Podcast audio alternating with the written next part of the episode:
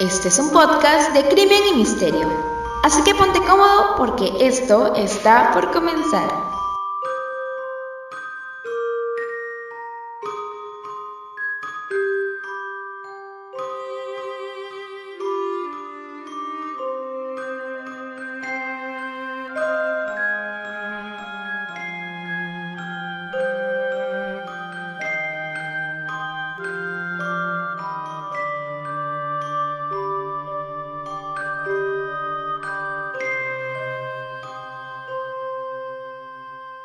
Hola con todos los que nos están escuchando. Bienvenidos a Crimes and Mystery, el podcast en donde la realidad supera la ficción, en el cual estaremos hablando sobre casos criminales, misterio y teorías conspirativas. Así que el día de hoy hablaremos sobre los 5 casos de niños criminales. Este nuevo conteo es muy increíble, la verdad. Les cuento que cuando yo estaba investigando todos estos antecedentes fue algo que me impresionó muchísimo porque no imaginé que habrían tantos antecedentes de crímenes y sobre todo de niños. En realidad pensé que serían muy pocos, pero en realidad fue en todo lo contrario, amigos. Solo diré que cada caso es realmente impactante. Y bueno, así que sin más que decir, comenzamos este conteo. 5 casos de niños criminales. Número 1. Natsumi Sui. Natsumi nació el 21 de noviembre de 1992 en Nagasaki, Japón. Desde siempre, Natsumi se caracterizó por ser bastante inteligente, porque le encantaba el internet y porque también hacía mucho deporte.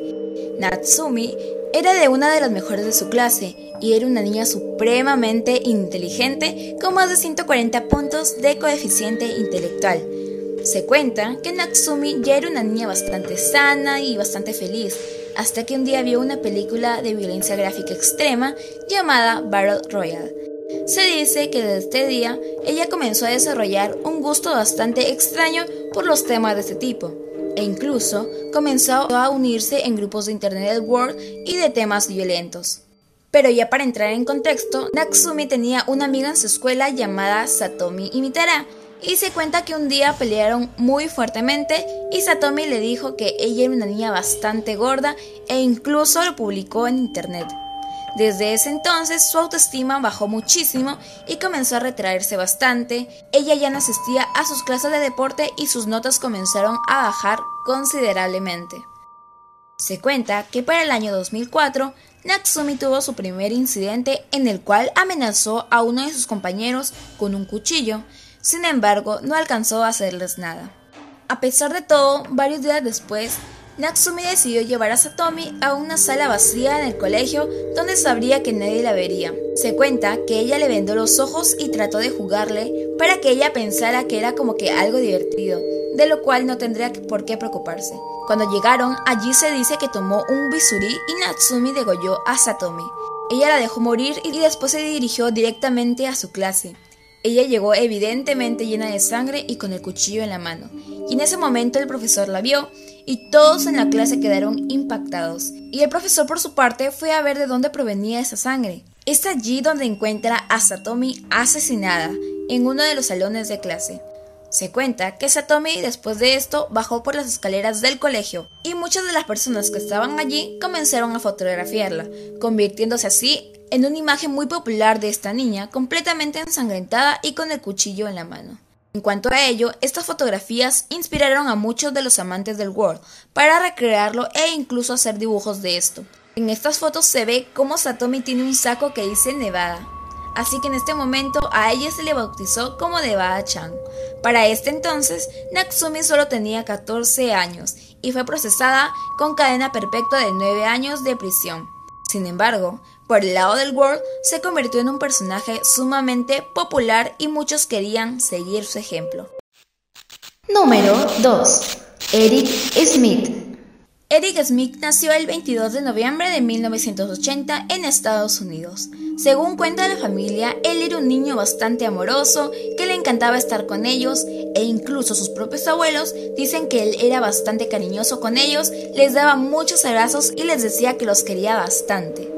Se cuenta que para el 2 de agosto de 1993, Eric estaba montando bicicleta en el parque, cuando de pronto vio a un niño llamado Rick Robin. Este niño tan solo tenía 4 años de edad y también estaba caminando en el parque. En ese momento, Eric se acercó a él y decidió llevarlo a una zona boscosa donde nadie los viera.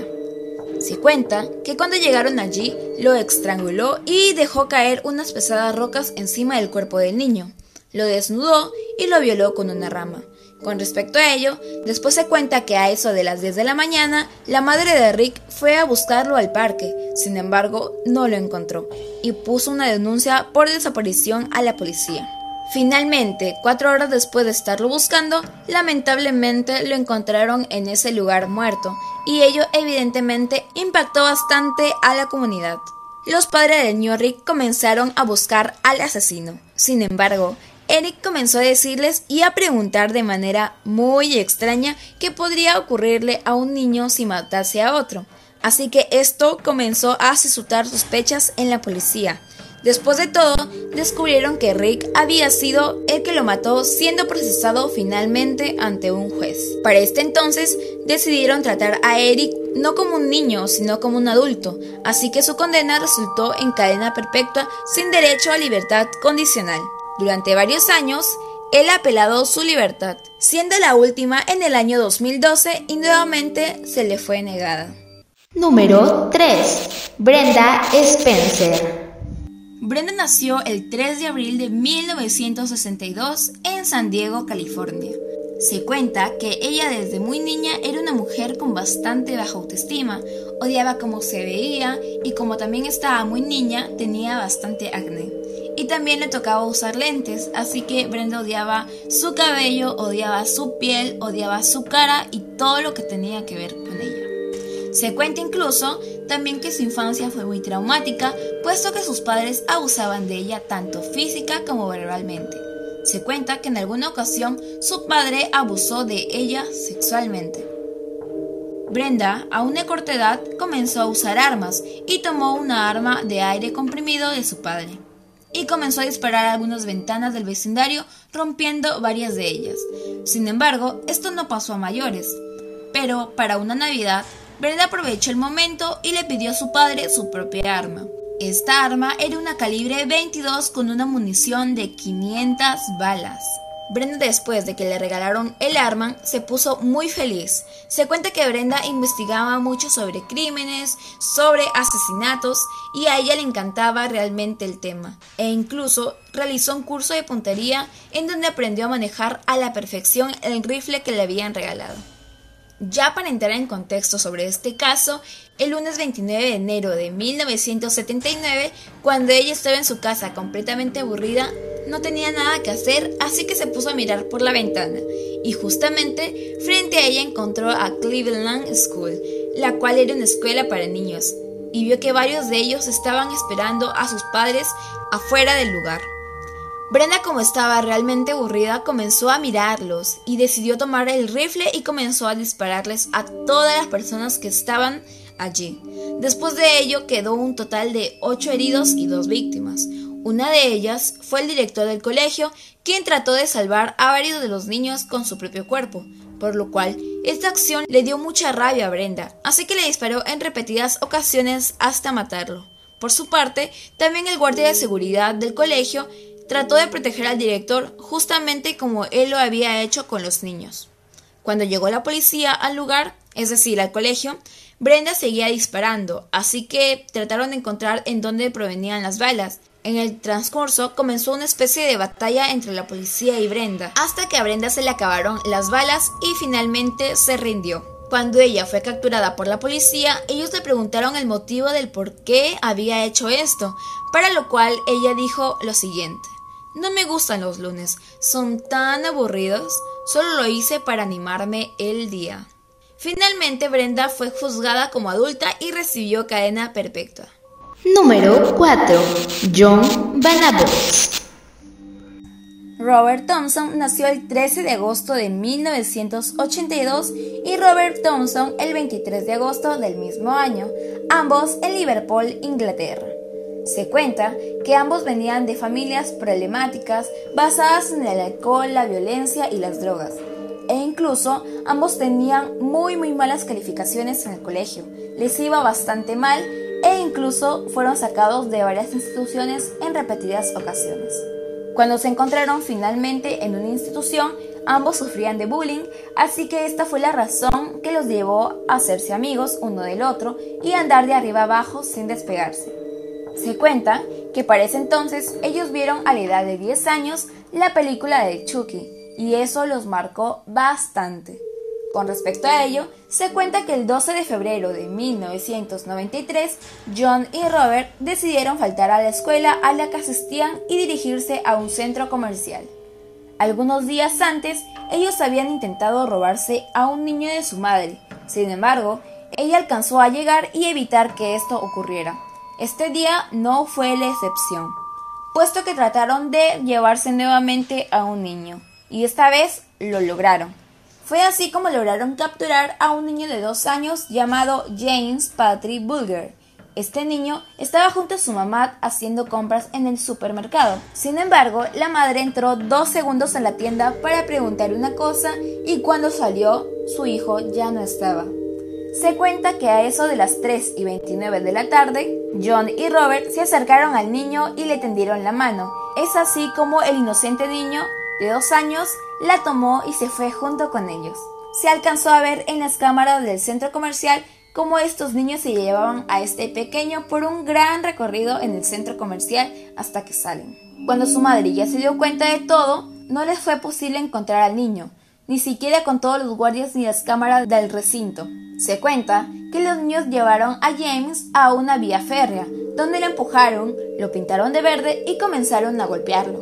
Se hizo incluso que le pegaron una patada tan fuerte en la cara que le quedó marcada y le rompieron las manos y los pequeños deditos de su mano.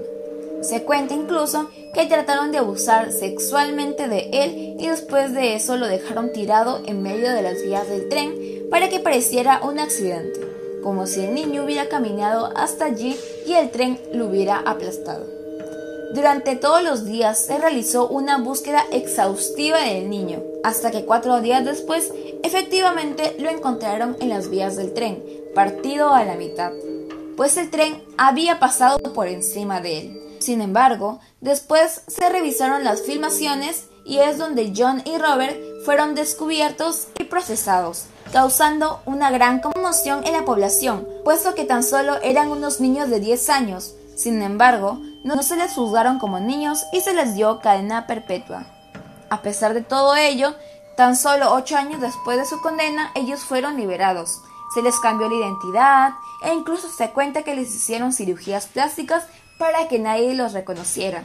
Es decir, que tal vez por allí estén en la calle cerca de ustedes y ustedes no saben absolutamente nada.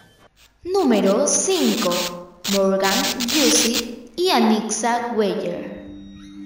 Morgan y Anissa nacieron ambas en el año 2002 en la ciudad de Wisconsin, en Estados Unidos. Por un lado, Morgan proviene de una familia que le encanta demasiado el terror, todos esos temas que tenían que ver con ello, e incluso su padre hacía dibujos y caricaturas para bloques de internet sobre temas terroríficos. También su madre, la cual vendía algunos cráneos y otras cosas que daban bastante, bastante miedo e incluso se disfrazaban como góticos. Por otro lado está Anissa, la cual proviene de una familia en la cual su hermano era amante de heavy metal y de todas las cosas oscuras. De Anissa se cuenta que ella desarrolló una especie de resentimiento contra el mundo, pues ella tenía unos rasgos más o menos masculinos, así que le hacían mucho bullying constantemente y se sentía muy fea. Se cuenta que a los 12, su amiga Morgan estaba completamente obsesionada muchísimo con el terror, al igual que sus padres, y fue cuando en unos foros de internet conoció el personaje de Slenderman. Ella comenzó a hablarle de Slenderman a Nisa, y ambas comenzaron esa obsesión con este personaje. Al mismo tiempo, ellas eran amigas de una niña muy muy bonita llamada Peyton Leonard. Se dice que ella era una niña bastante inteligente, muy muy bonita y bastante popular en su colegio, lo cual causó bastante envidia en ambas. Después de su obsesión con Slenderman, comenzaron a hablar de cometer un crimen con tal de complacer a su gran líder, que era este personaje ficticio, y diciendo que esta sería la única manera en que ellos podrían demostrar su lealtad que le tenían. Es así cuando el otro día decidieron hacer una reunión juntas e invitar a Peyton a jugar al parque. Lo que Peyton no sabía era de que estas niñas llevaban un cuchillo y planeaban asesinarla. Entonces comenzaron a caminar y se adentraron más en el bosque hasta que le obligaron a ponerse boca abajo. Evidentemente, Peyton no quiso hacerlo, así que ellas la derribaron y se sentaron encima de ella. Peyton gritó tan fuerte que Anissa y Morgan se asustaron un poco y la dejaron libre, por lo cual Peyton comenzó a tratar de correr y escapar. Así que gritaron ¡Ahora! y Morgan se abalanzó contra ella y comenzó a apuñalarla. Se dice que le apuñaló 19 veces en el cuerpo y luego de que Peyton trató de liberarse, la derribaron nuevamente y la apuñalaron otras veces más. La dejaron allí tendida y le prometieron que iban a buscar ayuda. Sin embargo, ellas no volvieron y se internaron más en el bosque en búsqueda de Slenderman. Ante ello, Peyton a las justas pudo moverse y se arrastró por todo el bosque, pues ella seguía con vida hasta salir a una carretera en donde un ciclista la encontró. Cuando la policía llegó, la levantaron y Peyton les dijo que la habían apuñalado unas amigas de ella. Así que la policía hizo una búsqueda y dos horas después encontraron a Morgan y Anissa caminando por el bosque junto al cuchillo que habían usado para apuñalar a Peyton. Las niñas fueron procesadas y condenadas. Sin embargo, Morgan dijo que se Morgan dijo que estaba contenta por ser procesada, pues en la cárcel podría usar sus poderes mentales y hablar con Lord Voldemort para que la liberaran. Sin embargo, tiempo después la condena fue revocada, pues declararon a Morgan como imposibilitada por problemas mentales, pues se descubrió que la autora intelectual era enteramente Morgan. Y hasta aquí el conteo de los 5 casos de niños criminales. ¿Qué les pareció? ¿También les impactó? Apuesto a que sí. Creo que la mayoría a esa edad estaba jugando tranquilamente con sus amigos y no tenía esos pensamientos tan perturbadores.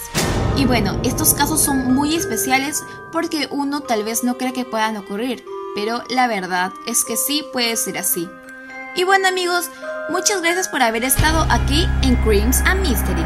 No se olviden de escuchar este podcast de crimen, misterio y, teorías conspirativas. Nos encontramos en el próximo Mystery Caso y no se olviden de que la realidad a veces puede superar a la ficción. Hasta pronto.